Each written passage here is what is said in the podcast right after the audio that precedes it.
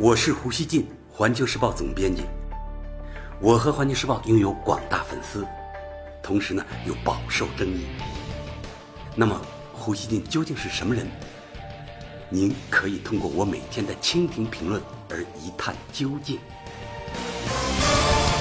大家好，中国国务委员兼国防部长魏凤和与美国国防部长马蒂斯星期四在新加坡举行会晤，这被广泛视为中美两军。在经历了一段时间的僵持之后，缓和关系的迹象，两国防长都做了积极的表态，给分析界呢带来了一些乐观。据法新社报道，中美防长会晤近九十分钟。美国国防部亚太事务助理部长约瑞福在会面后对记者表示：“马蒂斯重申，我们需要持久的两军关系，这是两国整体关系的稳定力量。”双方遇到分歧和干扰时，应该深化我们之间的接触，特别是在高层和战略层面，这样我们便可以以对话解决分歧。美联社十八日报道说，美国官员在中美防长会后表示，经过几个月的艰难时期，中国军方的关系可能会趋于稳定。尽管这次中美防长面对面的会谈没有达成任何新的协议。报道称，马蒂斯与魏凤和的会晤比预定时间长出了三十分钟。马蒂斯称，会谈坦率而坦诚，并断言高层会谈在双边关系紧张时期特别有价值。据路透社报道，马蒂斯和魏凤和在新加坡会面开始前握了手，但没有发表任何言论。会晤结束后，也没有发表公开声明。薛瑞福说。中美防长在很大程度上重申了对棘手的安全纠纷的不同看法，但同意双方寻求保持持久关系。两个核武国家在面对地区利益时，如果不是全球利益的话，我们需要确保当踩到彼此的脚趾时，不会升级为灾难。纽约时报称。马蒂斯周四为华盛顿与北京之间的一系列敌对行动降了温。他说，两个相互竞争的大国的军队应该在双方政治关系紧张加剧的情况下充当稳定力量。文章称，在与中国同行进行了一个半小时的会晤中，马蒂斯为副总统彭斯此前对中国的尖锐批评打磨掉了一些棱角。马蒂斯在会上敦促两军谈谈他们之间的分歧。甚至呢，再次邀请中国国防部长访问美国。正如新加坡联合早报十八日报道，美中防长此次会晤备受关注，是因为最近几个月来的一连串事件导致美中两军关系紧张。一个月前，为了惩罚俄罗斯向中国出售苏三五战机和 S 四百地对空导弹，美国国务院宣布制裁解放军的一个重要部门及其负责人。随后呢，中方宣布召回在美国参加国际会议并计划访问美国的海军司令员沈金龙，同时呢，推迟了原计划于九月下旬在北京举行的两军联合参谋部对话机制会议。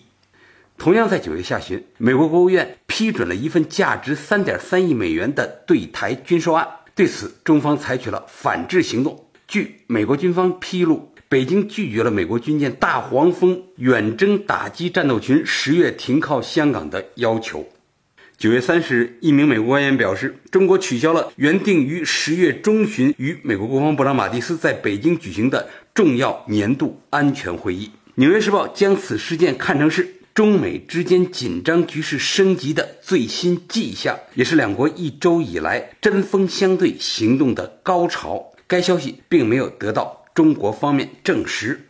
路透社十八日称，中方取消本月与马蒂斯在中国会谈的计划，明显是对美国实施制裁的报复行动。马蒂斯则从中清楚地看到，美中争端加剧可能破坏双方军事联系，因此，马蒂斯新加坡之行的主要目的就是寻求与中国建立更具弹性的军事关系。香港亚洲时报十八日说。马蒂斯在开启此次亚洲之行时表示，美国呢并未在试图遏制中国。他说：“我们立场完全不一样，但是我们双方有责任管控这些分歧。”他表示，在朝鲜无核化上的努力是两国可以进行建设性合作的领域。不过，马蒂斯并未改变他对中国的多数看法。他说：“我们高度关切南海继续军事化，此外，我们关注掠夺性经济行为，这都是美国给中国安的罪名啊！”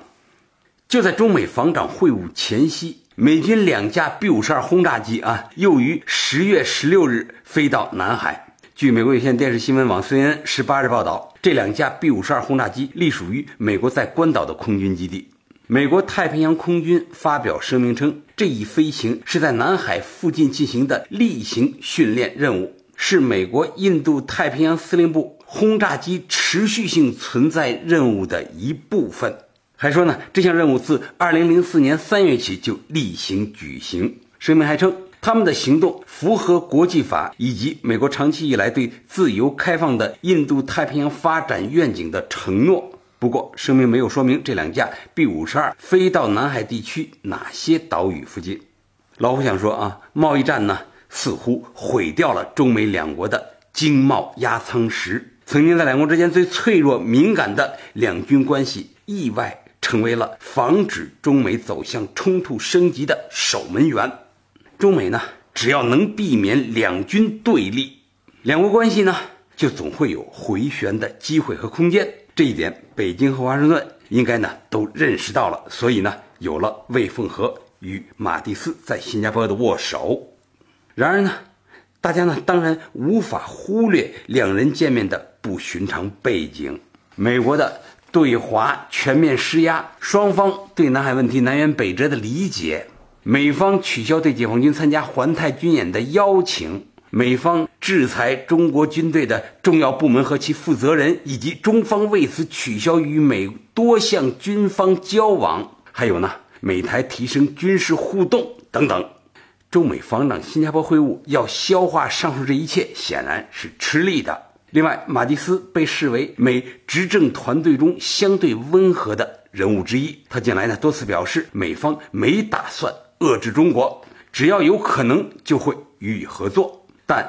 特朗普总统日前公开表示，马蒂斯呢有离职的可能性，这也为中美两军交流增添了变数。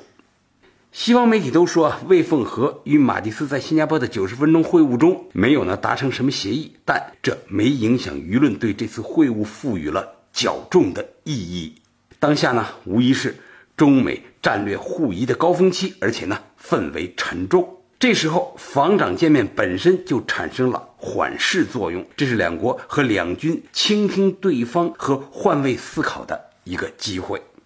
当然，更重要的是之后两军怎么做。现在的问题是呢，美军的示强行动还是离中国核心利益的承载点太近了，而中国呢不可能无动于衷。不是运行战略的两国防长和司令员们在现场啊一边博弈一边交流啊，而是呢低级别的军官和技术人员在一线操控着中美关系最敏感的神经。大家注意啊，那些可都是很这个气盛的小伙子们。美军呢，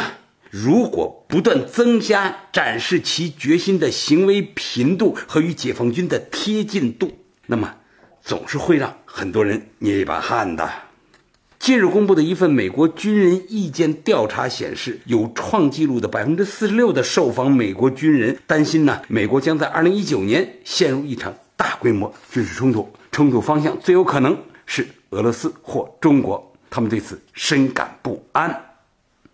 中美呢是两个核大国，两国在西太平洋都有很强的军力部署，两国有各自的政治决心，但显然双方呢都没有开展军事对抗的意愿，也都没有因为某个事端将两国拉入那种对抗的充分准备，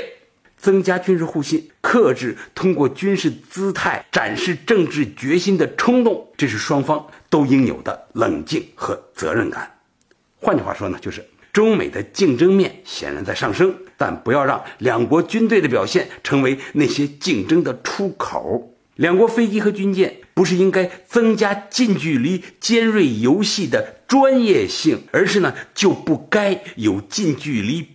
鄙视决心和胆量的机会。两国战略决策者应有效杜绝军事摩擦的各种可能性。最后，老胡想说啊，中美防长新加坡会晤谈得不错，而南海呢就在旁边，希望两国防长的态度能够在那片辽阔的海域和空域中得到体现。感谢收听今天的火焰不乱语，咱们下期见。